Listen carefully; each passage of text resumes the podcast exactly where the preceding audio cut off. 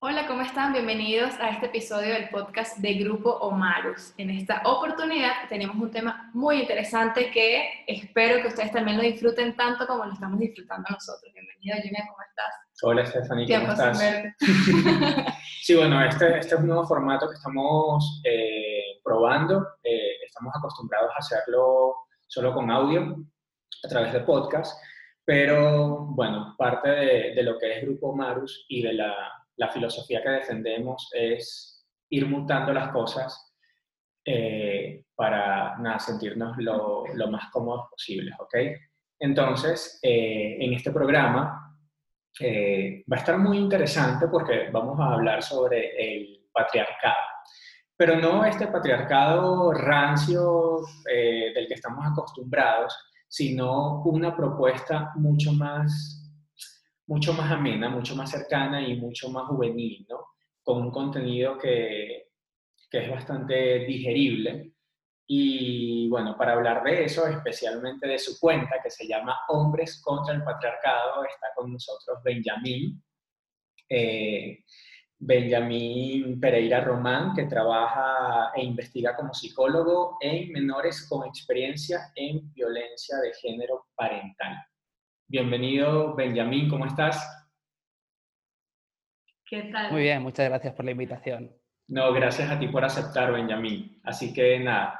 Bueno, miren, Benjamín tiene el proyecto de Hombres contra el Patriarcado, que nosotros a veces criticamos mucho a Instagram por toda la publicidad y la cantidad de cosas que nos, coloca y a lo que estamos expuestos.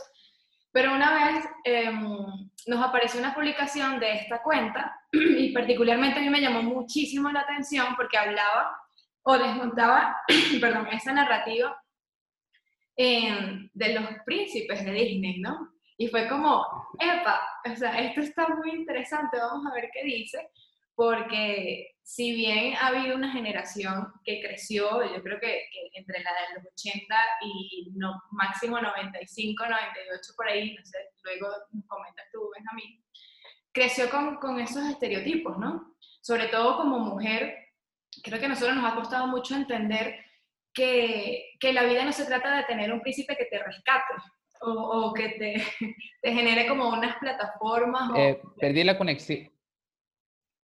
Perdón, se, se cortó. Nada, nada, nada, perdí la, perdí la conexión por un segundo. Ya, ya está, ya está. Dale, tranquilo. Entonces, te decía que, que sí, nosotros como mujeres eh, de, esa, de esta generación, yo soy del 90, eh, crecimos pensando en que el hombre es el príncipe, el hombre es el que te va a rescatar, el que nos va a salvar, eh, que vivimos por, por, ese amor y por esa ilusión y resulta que, oye, la vida no es así. Y, y en la medida que pasa el tiempo, nuestra misma generación es aún más em, distante de lo que es eh, eh, el amor y, y, y, el compromiso y generar una relación. Y entonces se vuelve como una dinámica tan compleja el hecho de cuál es el papel ahora del hombre y cuál es el papel de la mujer y cómo lo combinan, ¿no? Entonces, pues para eso eh, queremos que nos cuentes cuál fue la experiencia y, cómo creció, cómo, cómo creaste Hombres contra el Patriarcado. Bueno, pues básicamente la cuenta de Hombres contra el Patriarcado surge tras el 8 de marzo, el Día Internacional de la Mujer. Eh, es un, en esa fecha eh, mm, normalmente suele ser un, un, reflejo de la sociedad, ¿no? Y cuando hay la mitad de la población que está reivindicando ciertos derechos y, y, básicamente que se les tenga, que se tenga en cuenta el sistema en el que vivimos, en el que existen desigualdades de género, básicamente lo que hace es ponerte en un espejo ¿no? y, y, empezar a repensarte en qué puedo hacer yo como hombre a la hora de, de conseguir una sociedad más igualitaria. ¿no? Entonces, en ese momento, pues eh, recuerdo que me puse a buscar en Instagram pues, alguna cuenta en la, que, en la que se hablaran sobre estos temas y demás. Yo llevaba ya eh, varios años pues leyendo sobre el tema, eh, hablando con colegas sobre el tema y, y, bueno, y por mi propio trabajo también, repensándome como hombre. Y, lo que encontré no llegaba a convencerme porque me daba la impresión de que eh, siempre tenía esa, perspectiva de, mm, hacia la mujer. No sé si me explico. Entiendo, entiendo que el feminismo es, es toda una, una, filosofía y una práctica que, que se basa en, en, el empoderamiento de la mujer. Y, y, entonces se habla del hombre, pero no se habla mucho sobre ello, principalmente porque no es su objetivo, porque no es su responsabilidad. Entonces creo que fue una, mm, básicamente fue un, coger esa responsabilidad y decir, bueno, eh, yo también soy partícipe de, que siga existiendo esta desigualdad y, bueno, al, no encontrar cuentas que hablasen sobre ello, pues inicié la cuenta eh, y creé un grupo de WhatsApp con diferentes eh, amistades, conocidos que sabía que tenían una perspectiva crítica con, con el modelo eh, predominante y demás. Y, y, nada, y empezamos a, a preparar posts, empezar a leer y, y, bueno, y la verdad es que fue creciendo bastante bien, tuvo una cabida, una recepción bastante buena. De hecho, bueno, creo que nunca nos habíamos topado con una cuenta ni mínimamente parecida, ¿no? Eh, de hecho, lo que Stephanie comentaba antes, que fue nuestro primer contacto con hombres contra el patriarcado, eh, fueron los posts donde, donde haces un análisis eh, bastante exhaustivo sobre los estereotipos de los príncipes de Disney. Entonces, cuando evaluamos la cuenta, si vimos que, bueno, eh, no es solamente el contenido que cubres o no es solamente eh, la herramienta que usas para tocar estos temas, ¿no? Ahora bien, pensando, y bueno, Estefan y yo que somos generadores de contenido, tú también, por supuesto, ha quedado bastante claro con esta cuenta cómo ¿cómo te planteas la estrategia al momento de crear los posts que haces para la cuenta? Bueno, la estrategia básicamente es que, hay mucho contenido en la red sobre, sobre hombres y patriarcado, hay artículos, libros y demás, pero al final eh, no dejan de estar en la red y acaban siendo, pues, de alguna manera, eh, un estar constantemente buscando y leyendo, eh, que no todo el mundo eh, tiene por qué hacerlo, básicamente porque a lo mejor ni siquiera sabe que eso existe. ¿no? Entonces, eh, una de las cosas que, que, nos propusimos a la hora de crear contenido era ese contenido ya existente, darle un formato atractivo y que generase una narrativa y un mensaje simple pero a la vez impactante y, que fuera comprensible dentro de la complejidad del tema. Ok.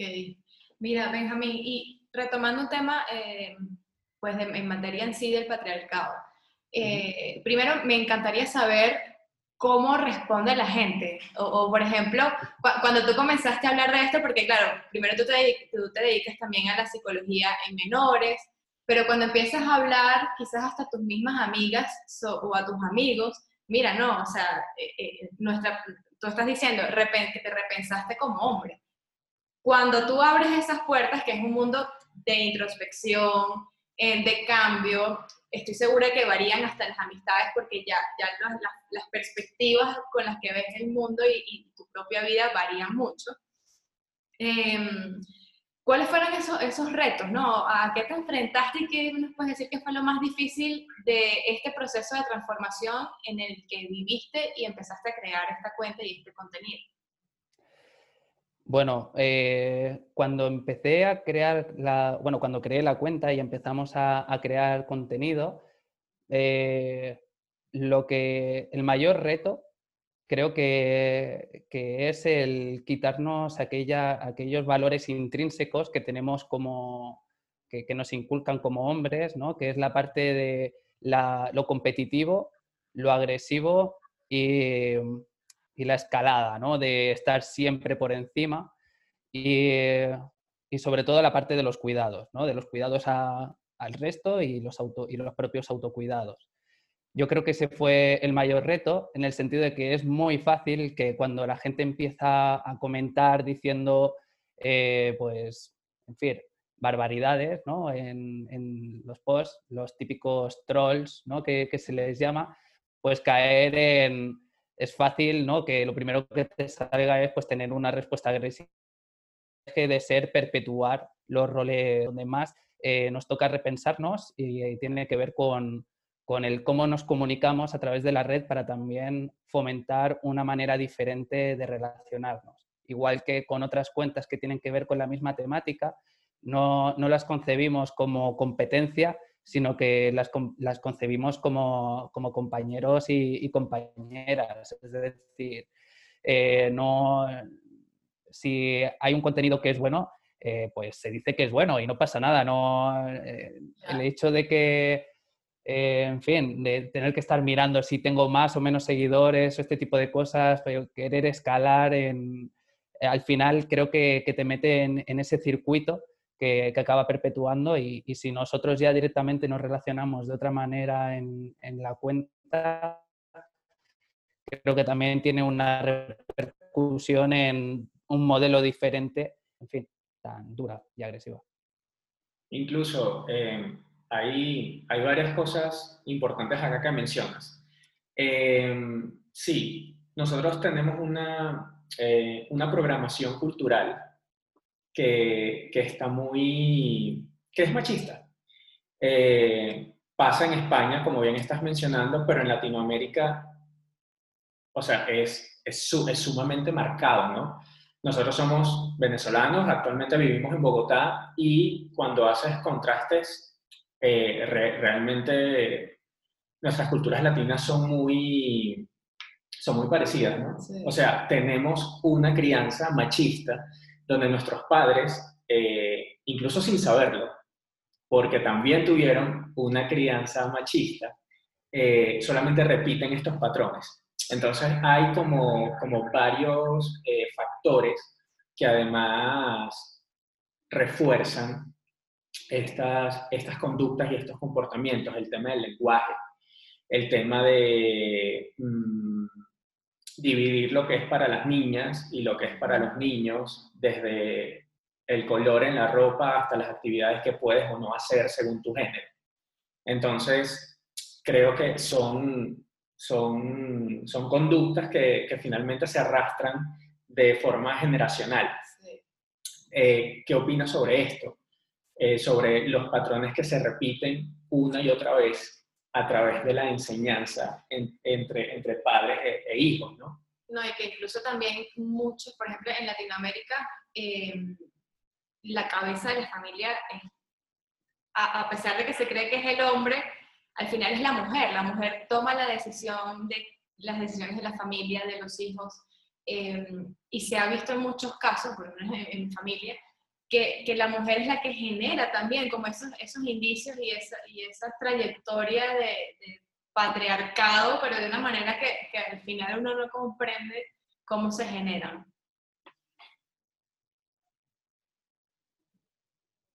Yo, eh, bueno, se ha entrecortado un poquito, ¿de acuerdo? Pero creo que he entendido más o menos el mensaje y creo que tiene que ver con, con ciertas dinámicas que, que al final se acaban repitiendo que tienen que ver con, que hay mucha gente que dice que actualmente la sociedad ¿no? parece que, eh, que, vive en una sociedad igualitaria, ¿no? que dice, no, no, si ya existe la igualdad. Y realmente todas estas cosas que estáis comentando, los roles de género y qué es lo que a cada cual se le, se le dice, cómo se tiene que comportar por los genitales que tiene al nacer, ¿no? Pues al final también eh, carga con, una, con, un peso en la mochila que, tiene que ver con, por ejemplo, en el, caso de las mujeres, con la carga mental, ¿no? que se, hace una división de, eh, la, pareja, ¿no? Estábamos hablando de la pareja, reproducciones de género, luego los niños y demás. Es como, eh, parece que, el hombre en, en, su pareja o en su familia tiene que, tiene que estar a expensas de lo que su mujer le diga que tiene que hacer. ¿no? Es decir, eh, voy a hacer la compra, ¿qué tengo que comprar? ¿no? Entonces, en sino que tiene que ver con, con, la preocupación, en este caso, de la mujer, ¿no? Pues falta, hay que comprar verduras, hay que comprar, en fin, todo, todo, lo, que, todo lo que conlleva, ¿no? Y, así en todo, ¿no? El qué hago, qué hago, al final parece que, que incluso cuando se hacen reparticiones que, que parecen mm, justas, siempre hay una parte de carga que, que, creo que debemos de tener, de tener en cuenta porque al final la carga mental es también una tarea más a, a tener en cuenta, ¿no? Y bueno, y luego la parte de, de, cómo se reproducen los estereotipos de género en los que a un niño se le regala camiones y pistolas y a una niña se le regalan carritos de bebé, bebés y, cosas que tienen que ver con los cuidados, pues al final también son los que acaban reproduciendo eh, esos estilos eh, o esos roles ¿no? a lo largo de, de las generaciones. ¿no? Las mujeres tienen que cuidar, los hombres tienen que eh, ser agresivos y por otro lado el, el, rol también de que hablábamos o que comentabais con el tema de los príncipes Disney y demás, que es ser proveedor. Yo además tienes que ser proveedor de eh, a nivel económico.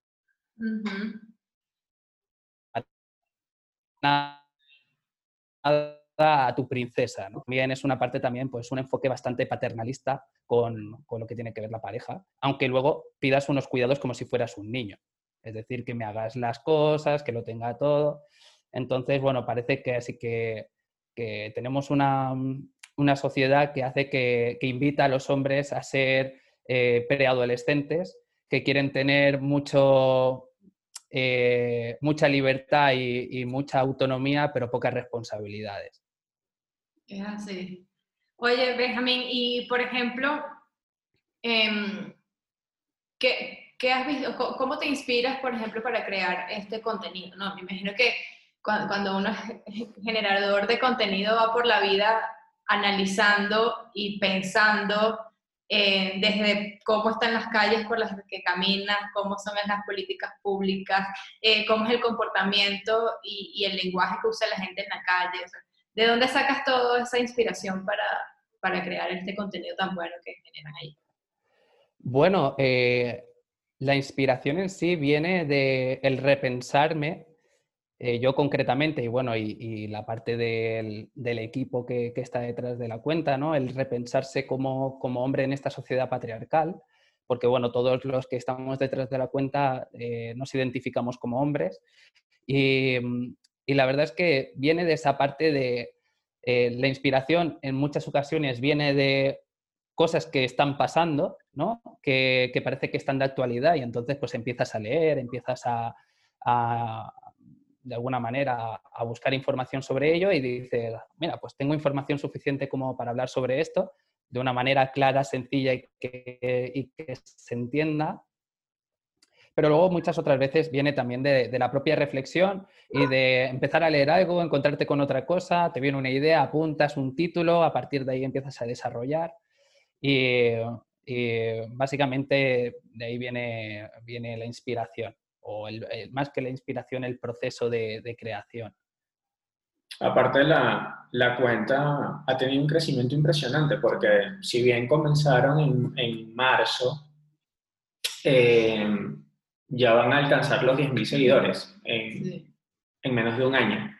Y es que realmente, bueno, vamos a dejar en el, en el, en el caption las, eh, las cuentas de, o la cuenta de hombres este, contra el patriarcado para que ustedes mismos verifiquen la calidad del contenido y lo, y lo transversal eh, que, que es el equipo de, que trabaja junto, junto a Benjamín con el, con el tema del, de, de este contenido en particular.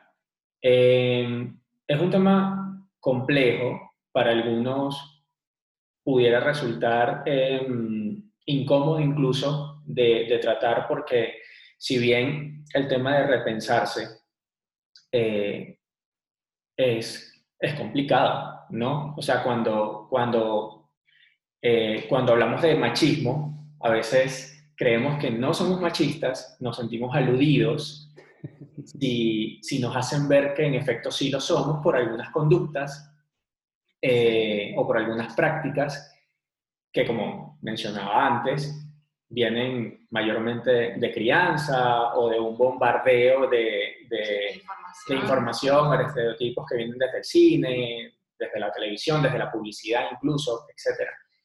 Eh, incluso eh, siendo hombres, identificados como hombres, dentro de la comunidad LGTB, por ejemplo, donde también eh, hay machismo, ¿no? Entonces hay como, como, una, como unas subcategorías dentro de, de un mismo grupo donde, donde finalmente quizá todos aquellos que se, que se, identifican como hombres, aún así, eh, bueno, quizá consciente, inconscientemente, hacen subclasificaciones, ¿no? Entonces, donde, bueno, quizá, bueno, yo soy gay, pero quizás, no sé, dependiendo del rol, soy menos gay.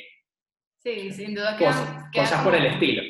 Entonces, este, es un tema súper, súper complicado donde, bueno, eh, hay que hacer un, un, autoanálisis bien interesante.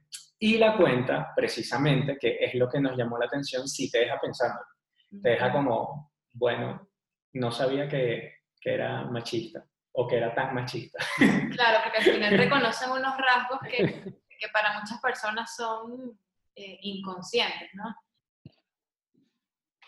Bueno, Benjamin, como te comentábamos, em, a mí sí me gustaría hacerte una pregunta y, también para la audiencia, ¿no? Primero porque a nosotros nos interesa mucho y creemos en el cambio y, en, repensarse, ¿no? Creo que tanto Yorian como yo hemos atravesado procesos en los que hemos cambiado muchísimas cosas, hemos entendido cuáles son nuestros valores eh, reales y no los que nos, nos enseñaron, hemos desaprendido muchas conductas y aceptado y ser como más amplio en algunas otras, ¿no? Y me gustaría que nos dijeras y que le dijeras a todas nuestras audiencias, ¿cómo es este hombre que, cómo, cómo defines al nuevo hombre que entiende sobre el patriarcado y que se aleja o se separa de todas estas conductas y de estos patrones que han venido sucediendo? Pues, a ver, este nuevo hombre, no creo que sea un nuevo hombre en sí, porque al fin y al cabo eh, seguimos teniendo eh, la misma socialización que, ha que, se ha tenido en general. No obstante, sí que es verdad que hay una, hay una diferencia que es el repensarse desde la igualdad.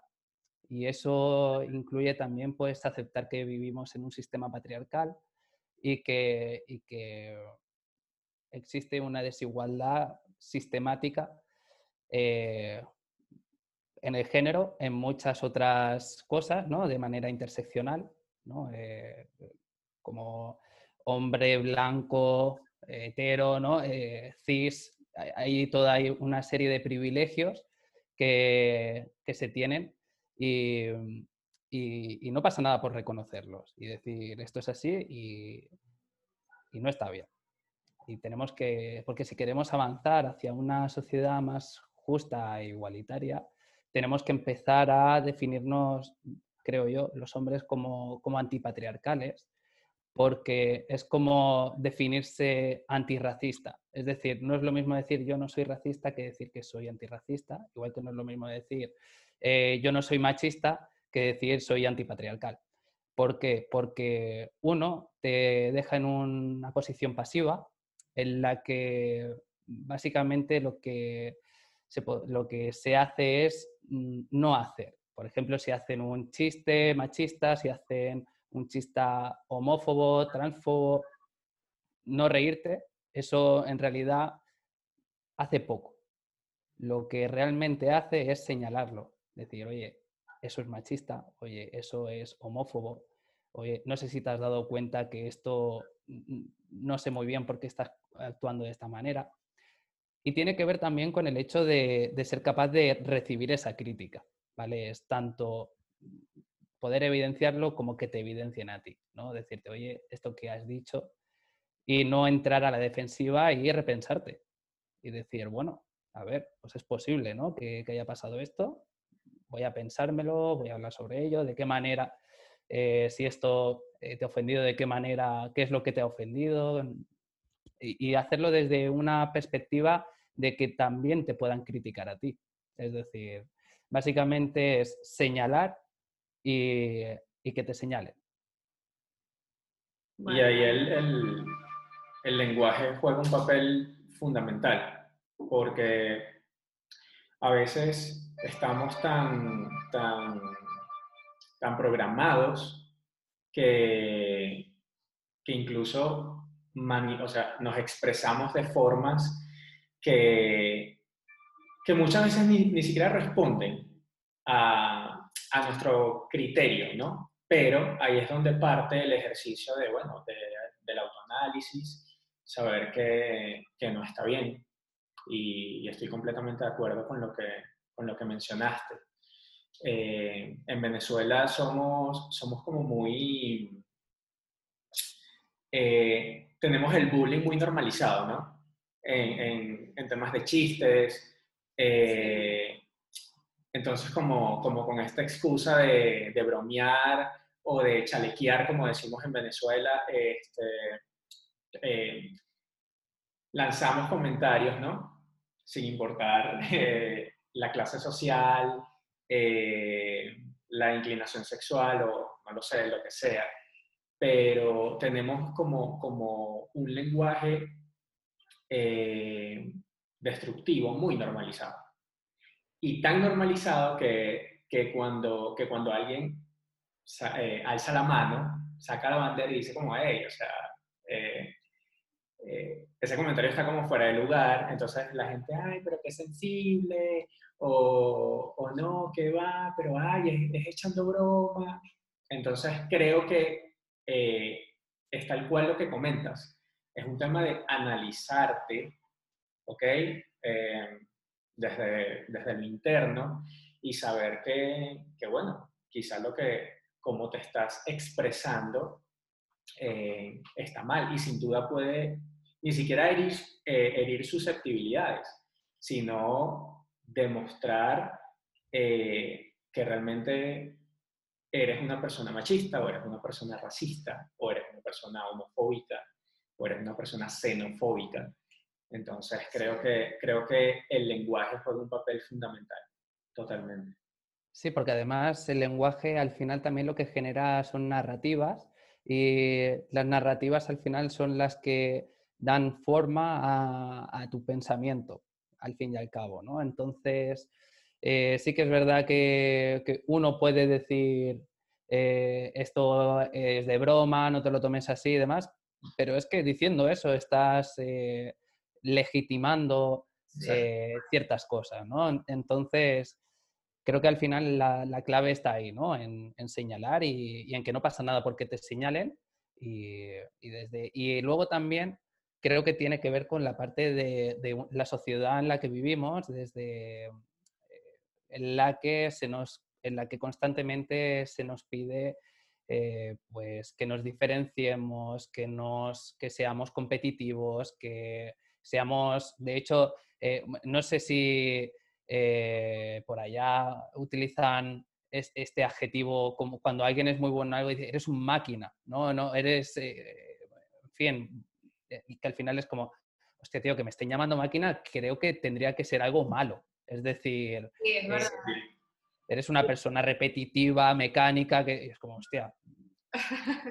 sí, fíjate que... Y te deshumaniza, ¿no? Algo como... claro, y, además eh, el rescato lo que dices de la competencia, porque em, nosotros hablamos mucho de eso en Omarus y también yo hablo de eso en Escultura, en un blog que es dedicado a la mujer, y hay como una corriente y, una inclinación a esa competencia tan vivaz que al final, y, eso es lo que fomenta este, este feminismo, ¿no? De ahora.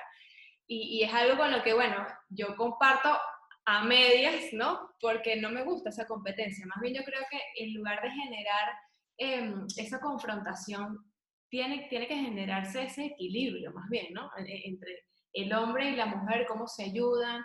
Y siento también que a la mujer se le ha vendido estos últimos años Así como a un hombre le dicen que es una máquina, a la mujer que tiene que ser workaholic, que tiene que ser, que, o sea, que ya no solo se tiene que dedicar a un hogar, sino que también eh, tiene que ser la más fuerte, tiene que ser la mejor, tiene que ser la más dura. Y al final no, o sea, y, en este proceso de repensar, em, por muchos años yo me sentí así, yo caí también en eso. Hasta que dije, epa, no, o sea, a mí no me interesa ser la workaholic, la más dura, la que lo controla todo, porque eso hace daño al final, ¿no? Te, desconecta de esa esencia tan bonita que en el caso de la mujer la tiene y en, el caso del hombre también. Y, creo que eso rescatamos también lo de la competencia, que al final... Sí, yo creo que... Claro, yo creo que al final eh, creo que tiene que ver con la revolución de los cuidados y los autocuidados, el también poder uno eh, sentirse y hablarse como vulnerable y, poder eh, decir, bueno, es que no pasa nada porque no llego, no, bueno, no pasa nada porque necesito cuidarme o, no pasa nada porque te estoy diciendo que, esto a mí me duele, ¿no? Y que y, vamos a intentar hacerlo de otra manera. Yo creo que, hay una parte, no voy a entrar en, en tema de feminismos y, demás, porque de hecho si la página se llama Hombres contra el Patriarcado y no Hombres Feministas, es porque por no copar un espacio que, creo que, tiene su, su porqué y su razón de, que sea así y que nosotros nos tenemos que focalizar los hombres eh, no tanto en entrar en el, en el debate feminista, que creo que, sino entrar en el debate de cómo nosotros como hombres pues podemos eh, manejarnos de otra manera rompiendo con el patriarcado, concepto feminista, pero, que, pero que, viene, que viene por esa línea. ¿no?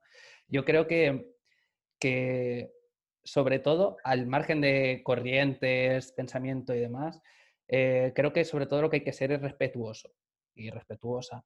¿no? En, y y, también no, hacer, no, no, caer en una dinámica agresiva que, creo que muchas veces eh, ocurre en los movimientos, ya sean movimientos mixtos, ya sean los, movimientos que sean, que es entrar en, en, ese, en, ese rol masculino, ¿no? agresivo, competitivo, de estar ahí y de intentar eh, no discutir contigo, sino mm, humillarte. ¿no? yo creo que hay una, esa parte en la que también nos debemos repensar y creo que todas las personas, eh, especialmente los hombres, pero todas las personas nos tenemos que repensar también en, cuanto a qué dinámicas estamos reproduciendo y, si, y si, están encaminadas o, o, focalizadas en conseguir la igualdad. Sí, totalmente. Tal cual. Bueno, Benjamín, gracias nuevamente por tu, por tu disposición, por aceptar la invitación. Eh, creo que esto va para, para varios programas porque, como comenté antes, el, el, el, tema es complejo, pero básicamente rescatando una que otra cosa, hay un tema de lenguaje importante que tenemos que analizar eh, y manejar de forma asertiva. Eh, cómo nos comunicamos, eh, cómo nos expresamos en relación a ciertos grupos, a ciertas conductas. Eh, hay un tema de, crianza importante donde, bueno, a veces es inconsciente, a veces es consciente. Eh, venimos de crianzas que ya están programadas también. Y también, claro Entonces, nada, gracias. nos encanta la cuenta, la seguimos 100% con mucho detalle. Eh, bueno, a mí me gusta mucho Disney, ¿no? Pero me encantan los análisis que, hacen de, de, de, los príncipes y, y, pues nada, eso, eso es solamente una parte de, de el gran, la gran cantidad de contenidos que hacen en, en Hombres contra el Patriarcado. Sí, bueno, además de, de los eh, análisis, de los príncipes Disney. Ahora estamos llevando una línea que vamos a empezar también de análisis de superhéroes, ¿no? Y porque, hay, eh, porque los príncipes Disney al final eh, marcaron nuestra generación, pero los superhéroes es brutal. Entonces, también lo tenemos ahí ya, de hecho, varias publicaciones programadas. Y, yo creo que al final la cuenta, como un poco volviendo a algo que comentabais antes, si ha tenido esta buena acogida y este crecimiento, creo que es porque se necesitaba hablar sobre esto. Total. Y, y yo creo que era el momento de dar el paso y, creo que había mucha gente esperando eso. Igual que yo estaba buscando esta cuenta y no la encontré y por eso empecé a moverla, eh, creo que hay otras muchas personas que están en una situación parecida a la mía y que además eh, puede ser mm, muy fácilmente eh, compartida en el sentido de, oye, mira, he encontrado esto, léelo, ¿qué te parece? ¿No? tiene que ver con, es una página hecha para hacerte pensar. Total. Así es. Bueno, muchísimas gracias, Benjamín. Em, nada, en otra oportunidad nos encantaría, por supuesto, seguir profundizando sobre esto y, compartirlo y, también generar eh, pues mayor exposición, como tú dices. Hay gente buscando información, eh, nosotros somos uno de ellos, siempre estamos investigando, viendo cómo mejorar, cómo, qué está pasando del otro lado también de, del mundo y qué bueno que tengamos estas herramientas para compartir estas ideas, porque al final es lo que nos mueve y lo que nos va a hacer eh, progresar y, sentirnos bien con nosotros y con, con, el paso que estamos dando en esta sociedad. Así que muchísimas gracias. Gracias a, gracias a ustedes por la invitación. Gracias. Bueno, saludos. Hasta luego, Hasta luego a todos. Hasta luego.